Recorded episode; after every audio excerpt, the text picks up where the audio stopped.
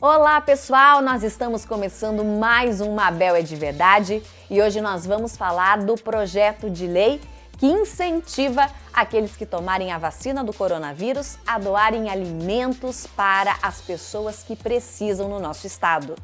E no bate-papo de hoje, nós vamos conversar sobre saúde, mas também sobre um assunto muito polêmico: o racismo.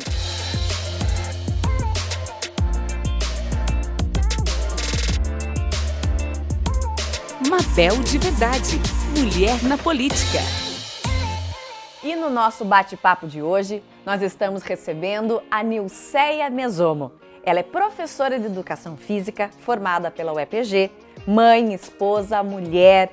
Ela tem uma academia que atende só mulheres. É filiada também ao PSC, inclusive está de verde aqui do PSC. Uma ativista lá do bairro Santa Luzia e foi candidata a vereadora e é uma das nossas voluntárias do projeto Garagem Mulher. Seja bem-vinda. Obrigada, Mabel. Agradeço o convite, muito honrada por isso. Nilceia, eu sei que você gosta muito de cozinhar, né? Você, inclusive, é uma empreendedora da nossa cidade.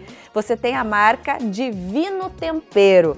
Conta para nós um pouquinho como é que surgiu isso, essa alimentação saudável e daí foi para, né, começou a empreender. Oi, minhas amiguinhas. Hoje o programa tá muito especial. Tá daqui, ó. Então, há muito tempo a gente já usava esse tempero em casa. Daí, como eu tenho academia anexo à minha casa, eu fazia lá uma torta salgada e dava para as minhas alunas provarem.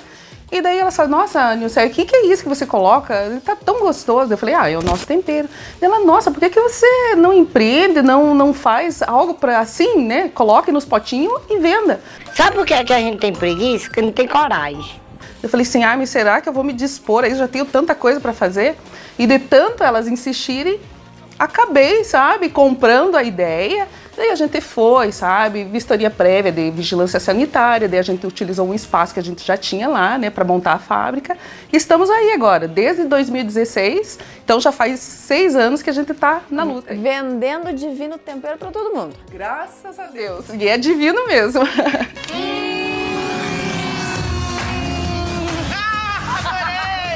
e falando ainda sobre essa questão saudável de alimentação, exercícios, né? Como é que tudo isso é, repercutiu durante a pandemia, né? Porque você tem a academia, você tinha as vendas do tempero. A, a pandemia te prejudicou, Nilson? Então, na questão da, do, do, tempero, até que não, porque a, a, área de alimentação não, não parou muito, né? Mas na academia, sim, a gente teve que fechar, teve que parar por algum tempo. E daí agora, nesse retorno, eu pude ver que as alunas não foram poucas que retornaram, sabe? Até por questão financeira também, ou até mesmo por conta do Covid, porque quem, né, hoje a gente pergunta, né? Antes a gente perguntava, você pegou, agora a pergunta é outra, né? Quem que não pegou ainda, né? Então, assim, prejudicou, sim, né? De, de, de, dessas duas atividades que a gente exerce, a academia foi prejudicada, sim.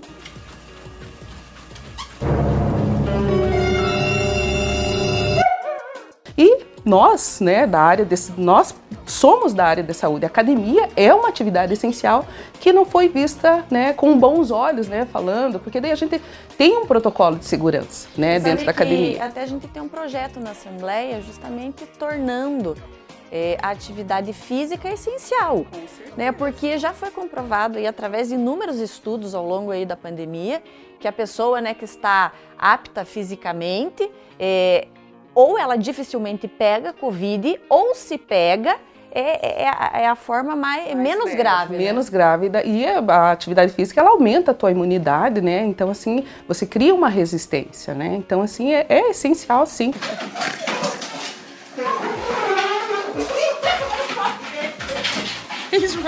José, vamos mandar um pouquinho de assunto. Vamos lá para o assunto que geralmente é polêmico, né? Que a gente sabe que ainda, apesar de estarmos em 2021, a gente ainda vê muito preconceito, vê racismo. Qual é o orgulho da mulher negra?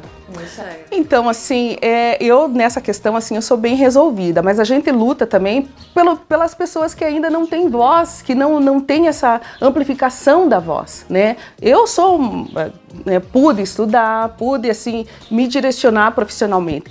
E as outras que não conseguiram? Sabe? As outras mulheres negras que não conseguiram chegar aonde eu cheguei. Eu, eu sou uma pessoa privilegiada, sabe? Vencedora. Vencedora mesmo, porque passei sim por várias dificuldades. Até, até, até hoje de manhã eu estava lendo uma reportagem sobre isso, né? É, sobre, sobre o racismo. E nossa, em escola, desde pequena, em escola. Só que a gente, sobre tudo isso, é, eu posso dizer que eu fui mais do que vencedora, sabe? Então, assim, Você sofreu racismo alguma vez? você? nossa, várias vezes, assim. É, é o tal negócio do racismo meio que velado, sabe? E até é, é, depois de, de formada mesmo, eu tive uma situação, porque eu me formei em 95. E daí fui trabalhar numa cidade daqui, próxima, em Castro. E o, o meu patrão, na época, ele falou assim: você tá no lugar errado. Ele falou pra mim, você tá no lugar. Gente, eu. eu primeira, primeiro lugar trabalhando registrada. E assim, eu recém-formada. E daí ele falou assim: você está no lugar errado, você jamais poderia ser professora. E daí eu falei assim: puxa vida, tá. Daí aquele dia, eu, eu acho que ele, ele, ele fez aquele comentário, porque, imagina, eu estava recém-formada e eu, assim, algumas coisas ainda, você na prática você não consegue. Fui trabalhar numa academia de natação e de ginástica, era professor de hidroginástica. E daí eu falei assim, pá, mas não é por aí. E daí, num sábado, fui para Curitiba, fui na, na, numa das academias famosíssimas de Curitiba, que é lida só com natação.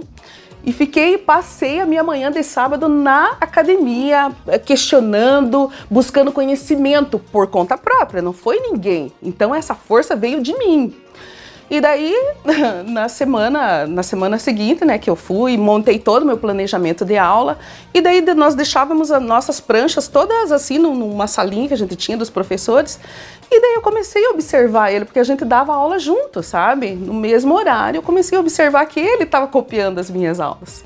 Então, assim, tá, é por aí, né? Então, assim, é, o que, que eu tirei dessa, dessa. Então, assim, não é a pessoa que vai colocar limite em você, é você mesmo que coloca limites. Vamos para um bate-bola agora. Uma mulher que te representa. Michelle Obama. Ah, essa, essa é poderosa.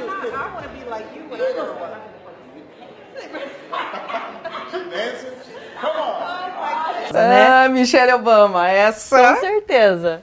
Um lugar que você quer conhecer. Ai, Nova York. Lindo mesmo. É? É. Nova York. Tem uma amiga que mora lá, diz que é maravilhoso. Um sonho. É até emocionante em pensar nisso. É, um sonho é que ninguém se prive da alimentação e que todos tenham moradia. E como é que foi a experiência de participar da eleição, Nilceia? Olha, foi um aprendizado. Foi um aprendizado. Até a nossa amiga, né, a Priscila, na reunião que a gente teve, né, ela falou assim: é, eu vi que eu não levo, ela falou, né, que eu não quero mais me envolver com política.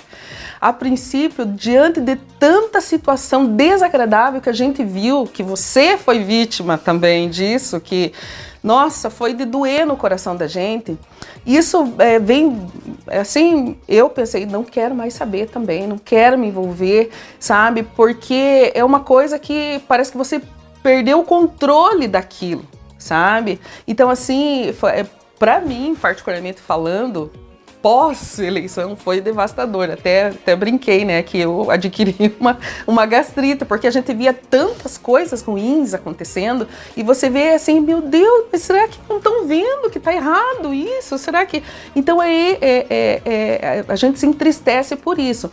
Mas a política em si, assim como é, vocês deram a, nossa, a oportunidade para a gente participar de, um- de um curso que falava né, a respeito da política, a política é maravilhosa. A política é E maravilhosa. ela, tem, e ela tem esse poder de melhorar a vida das pessoas se bem usada. Isso aí, ela tem esse poder de melhorar, sabe, de dar condições, de, de assim, de, de dar voz, ampliar a voz de muitas pessoas. Mas, no entanto, poucas pessoas fazem uso disso. Mas não né? dá para desistir, né? Não. a experiência a... foi boa, assim, né? E quando a gente desiste, a gente deixa para os que estão lá fazendo essa é política errada. Então é a gente verdade. tem que ter firmeza. Com certeza. E a gente precisa de mulheres na política. Isso não desanime. Aí. Isso aí. Mais mulheres na política. A gente pode. O Brasil precisa. Você obrigada. Ai, eu que agradeço. Aqui. Foi realmente muito bom esse bate-papo. Tenho certeza que quem está nos assistindo gostou bastante. E no nosso Papo Sério de hoje, nós vamos falar sobre o projeto de lei que nós protocolamos na Assembleia Legislativa para incentivar a todos aqueles que receberem a vacina do coronavírus a também doarem alimentos. Além de estarmos vivendo uma pandemia de saúde, nós também estamos vivendo uma pandemia de fome. Muitas pessoas ficaram desempregadas e não têm como levar o pão para dentro da sua casa, para seus filhos, para sua família. É por isso que esse projeto visa incentivar que todas aquelas pessoas que forem tomar a vacina do coronavírus, aquelas que puderem, possam doar alimentos, leite, cestas básicas, tudo que puder ajudar as pessoas que nesse momento estão passando por dificuldades financeiras. Assim, no ato de tomar a vacina, a pessoa leva um kit de alimentos, leva aquilo que puder e então o Estado fará a distribuição para famílias e instituições. É preciso dizer que não é obrigatório a doação. Quem for tomar a vacina, quem puder, leve alimentos e ajude pessoas aqui do nosso estado. E agora aquele momento, né, que vocês gostam da gente responder as mensagens pelas redes sociais. Mabel, você é uma pessoa verdadeira, eu admiro muito você. Obrigada, né? A gente faz o nosso trabalho da melhor forma possível, da melhor maneira e sempre sendo assim, né? De verdade. É verdade, né? Quanto seu pai batalhou para conseguir o hospital regional, enquanto uns tiravam sarro, diziam que era casinha de boneca. E hoje engolem a realidade da luta do teu pai. Né? Isso daí é sobre o nosso hospital regional. O nosso hospital foi uma grande conquista do então deputado Joselito Campos. Eu sempre falo para ele que se ele tivesse feito somente o hospital regional na vida pública dele, já teria valido toda a pena. E nós vamos ficando por aqui. Espero que vocês tenham curtido o episódio de hoje. E daqui uns dias tem mais um. Não perca!